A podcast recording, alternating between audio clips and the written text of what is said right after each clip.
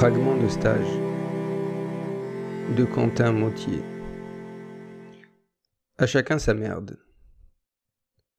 Dans notre culture suisse, l'entraide est quelque chose de paradoxal. La Suisse, en tant que pays, s'est construite sur l'entraide et la camaraderie.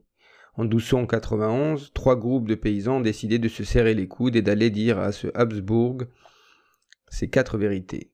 Puis le pays a grossi à grands coups de Ensemble on est plus fort. On pourrait donc croire que c'est vraiment une valeur fondamentale ancrée en tout bon Suisse. Ce serait cependant en oublier une autre vérité. En Suisse, chacun s'occupe de son côté. Un Suisse est généralement très individualiste. Il n'aime pas qu'on vienne fouiller dans ses affaires. Cela ne regarde pas les autres. Si on peut faire sans les autres, on fait sans eux. Si on n'a vraiment pas le choix, on fera avec. C'était un jeudi, jour de stage. On pourrait parler de milliers de sujets durant les stages. Du plus banal, euh, qu'est-ce qu'on fait aujourd'hui, au plus prise de tête, quel est votre idéal pédagogique et comment l'avez-vous fait ressortir à travers votre séquence? Mais je ne vais pas parler de tout ça. Je vais traiter d'un sujet qui m'a surpris beaucoup plus, la camaraderie. J'ai peut-être trop regardé de films de pirates en étant plus jeune, cependant la camaraderie m'a toujours semblé essentielle. Et je ne suis pas en train de parler des élèves, ce serait trop évident. Non, je pense plutôt à la camaraderie entre stagiaires ou étudiants, comme nous appelle notre PRAFO. Nous revenons à ce jeudi de stage qu'on a quitté. Lorsqu'on donne nos premiers cours, il y a toujours du stress et des couacs inévitables. Ben oui, ça arrive.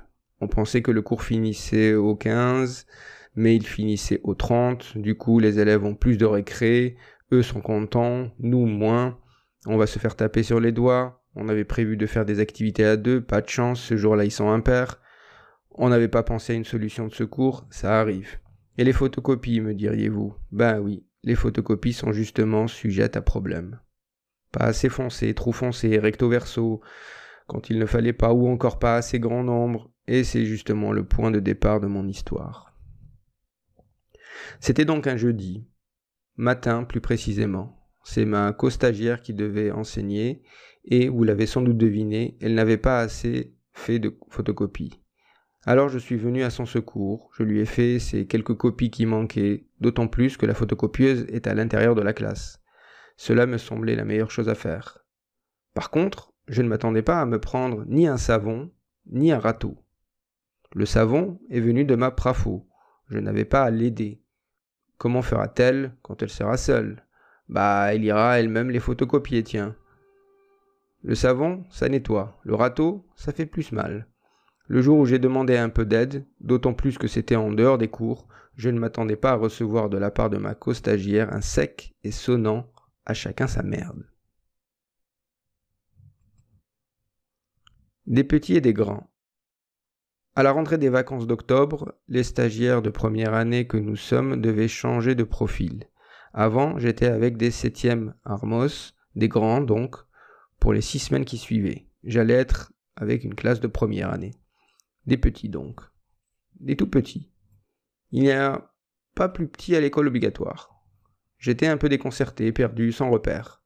Car c'est un véritable changement d'univers. De plus, ces deux classes n'ont, et ceci sur tous les aspects imaginables, aucun point en commun. La classe de 7 se situe à la Rouvray, un des quartiers les plus multiculturels de la ville de Lausanne.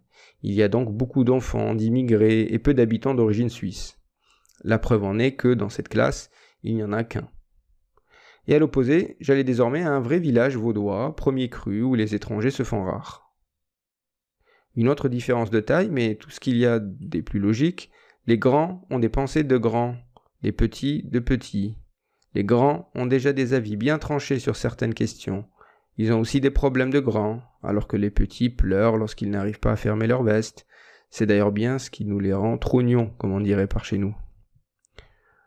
Voilà, cela faisait deux heures que j'étais en classe avec eux, les présentations avec ma nouvelle praticienne formatrice s'étaient bien passées, le stress du début avait légèrement disparu, je pouvais commencer à observer ce qui se passait. Pendant quelque Cependant, quelque chose m'a très vite interpellé. Deux élèves sont constamment remis à l'ordre par l'enseignante, que cela me semble justifié ou non. Ces deux élèves sont d'origine portugaise, effectivement, l'un des deux ne parle que très peu le français, mais c'est tout, rien d'extraordinaire. Comme dit précédemment, les petits ont des pensées de petits.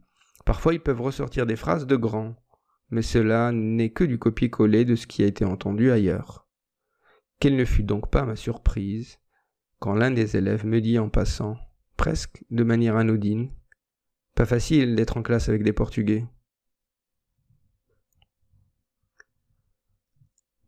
Un long quart d'heure. Notre prafo était parti visiter un EMS avec une moitié de classe. L'autre stagiaire et moi-même étions donc en salle avec le reste de la classe et la prof de dessin, persuadés qu'il n'allait rien se passer d'extraordinaire. Faux soldat. Il peut toujours se passer quelque chose. La demi-classe travaillait en deux groupes, un composé de six filles et l'autre de quatre garçons. Après trente minutes sans rien de spécial, la prof tient à aller faire des photocopies. Elle nous laisse avec les dix élèves. La porte à peine fermée, les deux groupes commencent à s'agiter, à courir, à sauter, à crier, à ne plus nous écouter. Lui vers les filles, moi vers les garçons.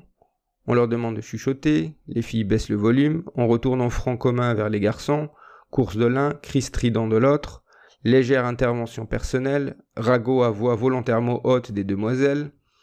À deux contre dix, on se rend compte que nous ne faisons pas le poids sans la responsable. Manque de crédibilité. De façon suspecte, fille silencieuse, garçon peu contrôlable, séparation des insurgés masculins, la paix? Non. Protestation des insurgés, cri à l'injustice des civils féminins, tension toujours palpable, une idée enfin. La clé du problème Peut-être? Proposition, discussion est mise en place avec mon frère d'armes. On applique le plan à la lettre. Il rassure la population féminine de la légitimité de nos actes. Je m'adresse aux insurgés toujours séparés physiquement les uns des autres avec les mots suivants. C'est une sorte de concours. Vous devez dessiner cette table du mieux que vous pouvez depuis l'endroit où vous vous situez. Ceci dans le but clair de les faire taire au moins jusqu'au retour de la gradée. Contre toute attente, les insurgés ne savent pas ce que c'est la perspective. Chouette moment, retour général du calme, la gradée rentre, plutôt que prévu. Je pensais qu'elle en prendrait vingt de minutes, même si un quart d'heure reste long.